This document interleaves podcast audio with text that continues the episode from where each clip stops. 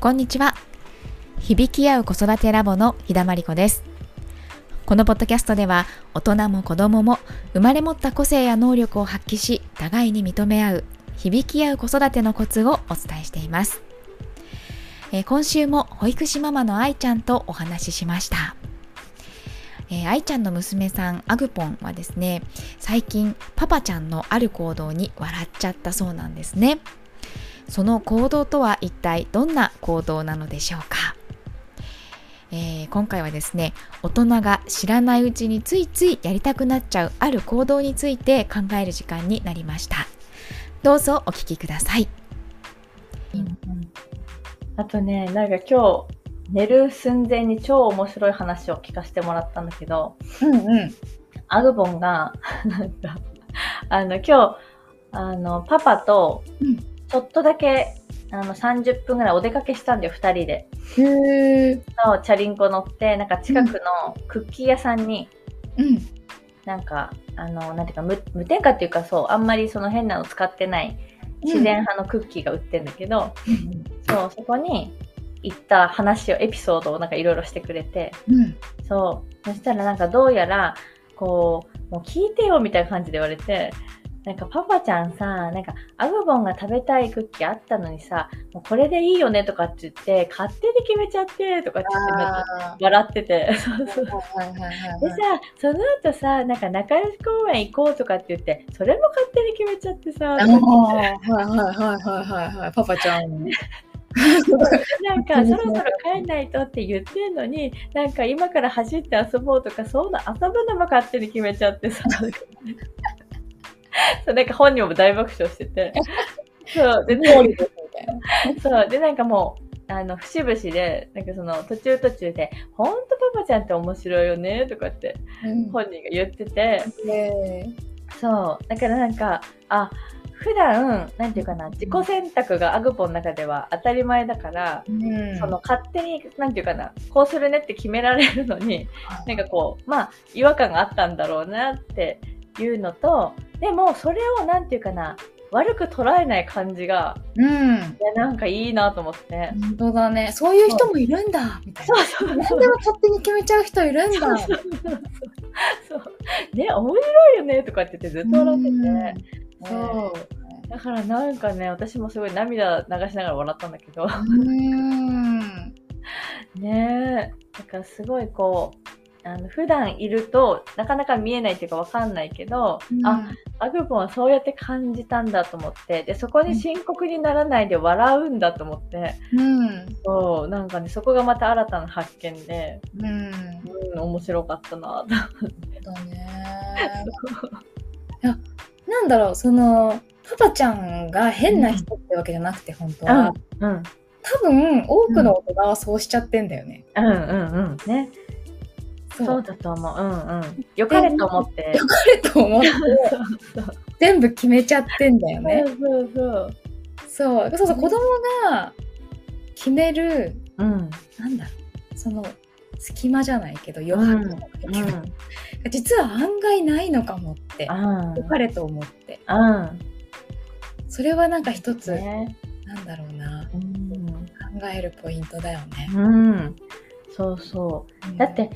うんと、0歳の時から結構その選択と決定はもう本人に任せてきたんだけど、うん、で2歳ぐらいその自己主張が出始めた時からはもう私がこうなんていうかな提供する選択肢の中からは選ばなくなってきてて。そうそうそう。なんかこれとこれとこうでなんかどうするみたいなこと言っても、うん、なんか私の選択はその中にはないって感じで、いやアグポンはそうじゃなくてこうするみたいな感じで。なるほどね、うんうん、そうそうそう。っていうのがもう普通だったから、うん、うん、なんかもう最近は選択肢なしでどうするぐらいで感じで、うん。言ってももう全然あこうでこうでこうみたいな感じだから、うん、多分1個しか選択肢を渡されないことがなんか不思議だったんだろうね多分。そうそうそう。本当だよね。うんなんか本当ね面白かった。うん。そう。だからそこは結構あの旦那さんともあの話せる時は話しててうん、今、子供が今、こういう成長の時期にとか段階に来てるから、うん。うん、なんか私たちができることは、そうそう、なんかこう、一歩引いて、本人がどうしたいかの気持ちとか、なぜそうしたのかの背景をまず知ることうん。とかを、なんかこう、努力しようねっていう感じで、ここはね、まあ、でもなんか話聞いてたらさそのアクポンにとってもその全部決められちゃったっていう経験は、うん。そのむしろなんかプラスというか、そういう人もいるんだよなっていう 世界が広がる経験だと思うんだよね。多分だって決められないこととか多分全部決めちゃう人とかうんなんか反発してくる人とかいろいろいると思うのよ。いそうだね。う。うんうん。なんかもうその自分で決める自分で考えるっていうのもすごい愛ちゃんとのやり取りの中でめちゃうんめちゃうんうん。ってるからこそ、なんか次のなんか世界が広がるうんうん。過程でもあったと思確かにね。確かにね。そうそう。ほとんどやっぱ関わんないからね。パパいないからう。さ。うんそう。だから、なんか新たな世界ではあったよね、きっとね。新たな世界だと思うよ。そう。うんそう。なんかねその話を聞いてて、うんその今の大人たちのほとんどっていうのはやっぱりその親との関わりとかの中で、本当自分で選んでうん。自分でこう世の中というかその自分の現状を変えていけるっていう風に、いう気持ちがもうない、うんうん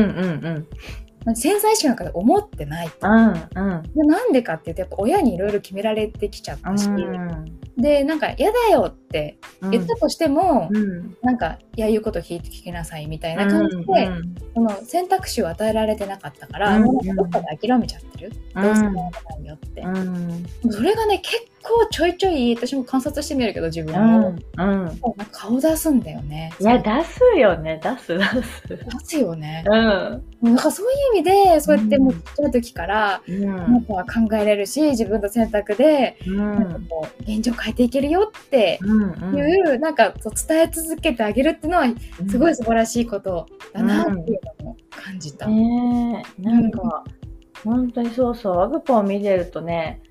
本当になんていうかな、こう、生き生き空を飛んでるような感じで生きてるから。うんそうだね。そうそう、うん本当に。いかがでしたか？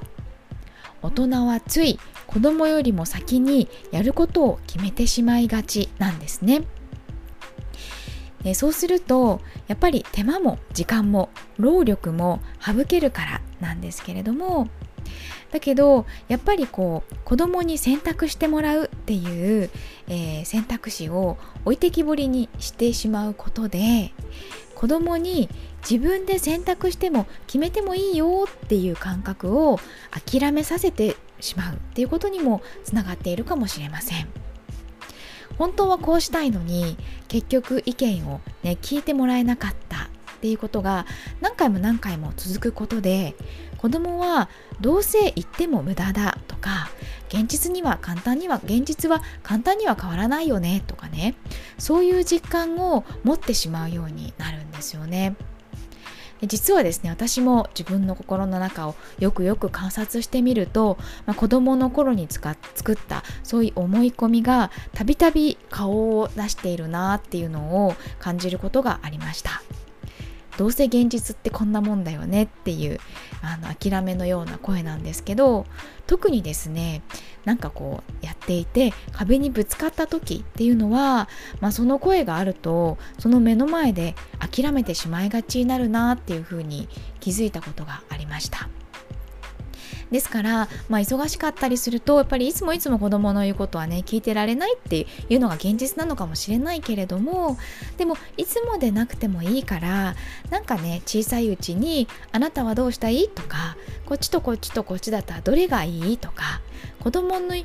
見に耳を傾けたりとか子供に選択してもらうとかそういった機会をね少しでもこう作ってあげることでねあの自分のこう意見とか考えとかが現実に反映されるんだっていう感覚をあの子どもたちの中に育んでいってあげるんじゃないかなというふうに思うのでおすすめです、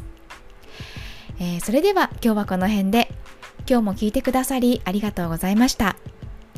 え響き合う子育てラボではメールマガジンをお届けしています。登録していただくとありのままの自分と子供を認める秘訣ということでえ11日間のメール講座をプレゼントしています。とっても好評なのでよかったら受け取って読んでみてください。ではまた来週水曜日にお会いしましょう。